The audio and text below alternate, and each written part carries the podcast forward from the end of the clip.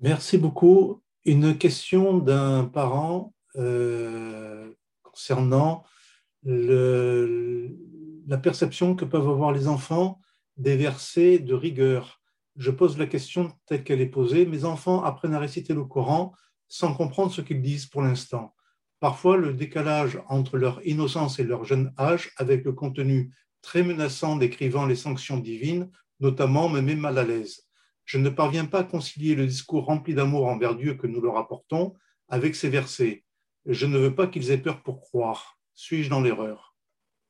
Absolument pas, et je partage parfaitement son avis. Je partage parfaitement son avis parce qu'un enfant qui encore à cet âge précoce, il est encore dans l'innocence. D'abord, il n'est pas concerné par les jugements, il n'est pas encore concerné par les ahkam. Pourquoi aller lui déverser euh, ce, ce sens-là Pourquoi aller lui faire peur? Pourquoi lui parler de l'au-delà? Non, non, non. Un enfant, généralement, il faut lui faire aimer la foi. D'ailleurs, on vient juste d'en parler. Il vous a fait aimer la foi. Vous voulez aimer la foi? Eh bien, allez d'abord, pour les enfants, allez d'abord avec la morale, avec l'éthique. Il y a énormément de textes coraniques, de textes prophétiques qui parlent d'éthique, qui parlent de morale, qui parlent de comportement exemplaire, qui parlent de noblesse de caractère. C'est ça ce qu'on a besoin aujourd'hui de mettre en place avec nos enfants. On veut qu'ils soient élevés dans l'esprit de la foi, dans l'esprit de la religion. Et l'esprit de la religion, c'est d'abord l'éthique. Je, vous ai cité tout à l'heure un verset, un verset. Il nous parle d'abord d'éthique, de morale, de comportement, de partage, de don, d'amour, avant qu'il n'arrive à la fin à la prière et à la zakat. C'est-à-dire aller vers l'essentiel. Cet enfant, quand il va atteindre l'âge de maturité où il sera responsable, à ce moment-là, on va lui apprendre ce que c'est, ce qui est bon et ce qui est mauvais, ce qui est interdit, ce qui est obligatoire, c'est-à-dire ce qu'on appelle, les cinq jugements. L'obligatoire, le recommandé, l'interdit, le déconseillé et le permis. Il y a cinq jugements dans la jurisprudence islamique.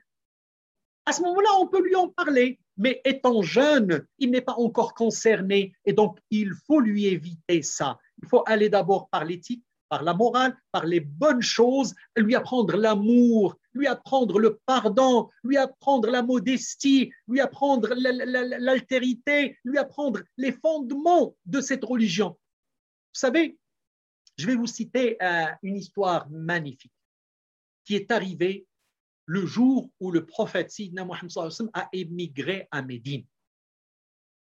Il arrive dans la ville, au moment où il rentre dans Médine, eh bien, il y a tous les Ansar, les, compagnons Ansar de Médine qui sortent pour le recevoir, pour l'accueillir. Et ils étaient autour de lui, ils l'encerclaient dans la grande place de la ville.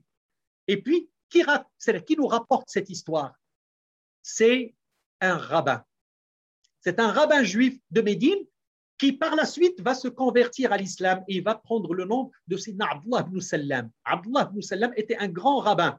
Et il raconte cette histoire. Il dit J'étais encore rabbin et j'ai entendu des voix s'élever, c'est-à-dire qui annonçaient l'arrivée du prophète. Il a dit Alors je suis parti le voir.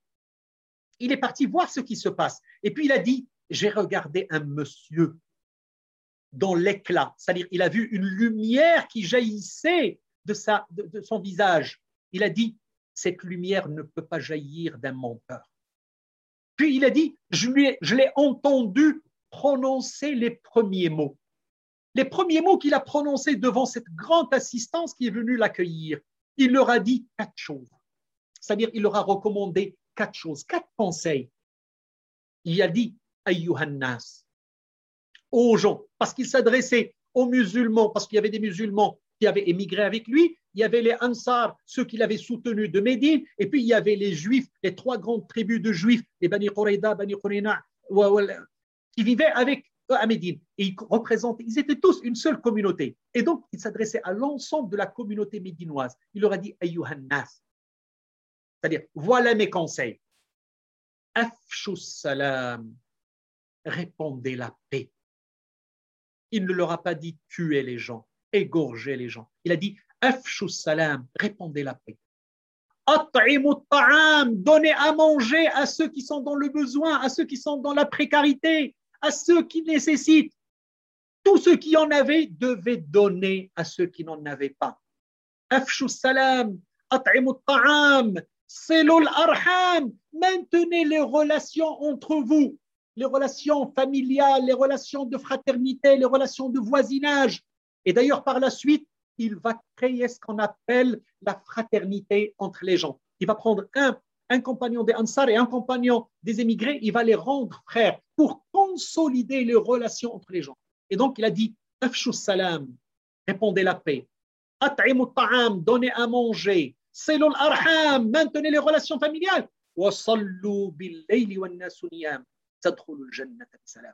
Sur les quatre conseils, les trois premiers concernaient l'éthique et la morale.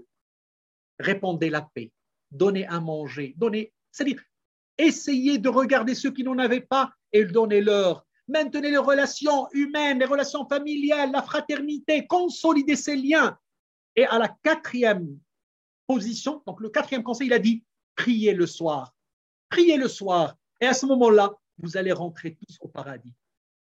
On ne sait pas le prix du paradis, est-ce que c'est les trois premiers conseils ou le quatrième? Moi, je dis ce sont les quatre ensemble. Essayons de faire tout ça. Rester un bon croyant, faire nos prières, mais surtout, il faut que cette foi, cette prière, ce jeûne du ramadan, il doit se décliner dans nos comportements de tous les jours en essayant d'en ressortir l'amour, le respect, l'abnégation, la modestie, le don de soi, le partage avec tous ceux qui n'en ont pas. Et à ce moment-là, on sera des vrais croyants. Et nos enfants seront de très, très bons croyants.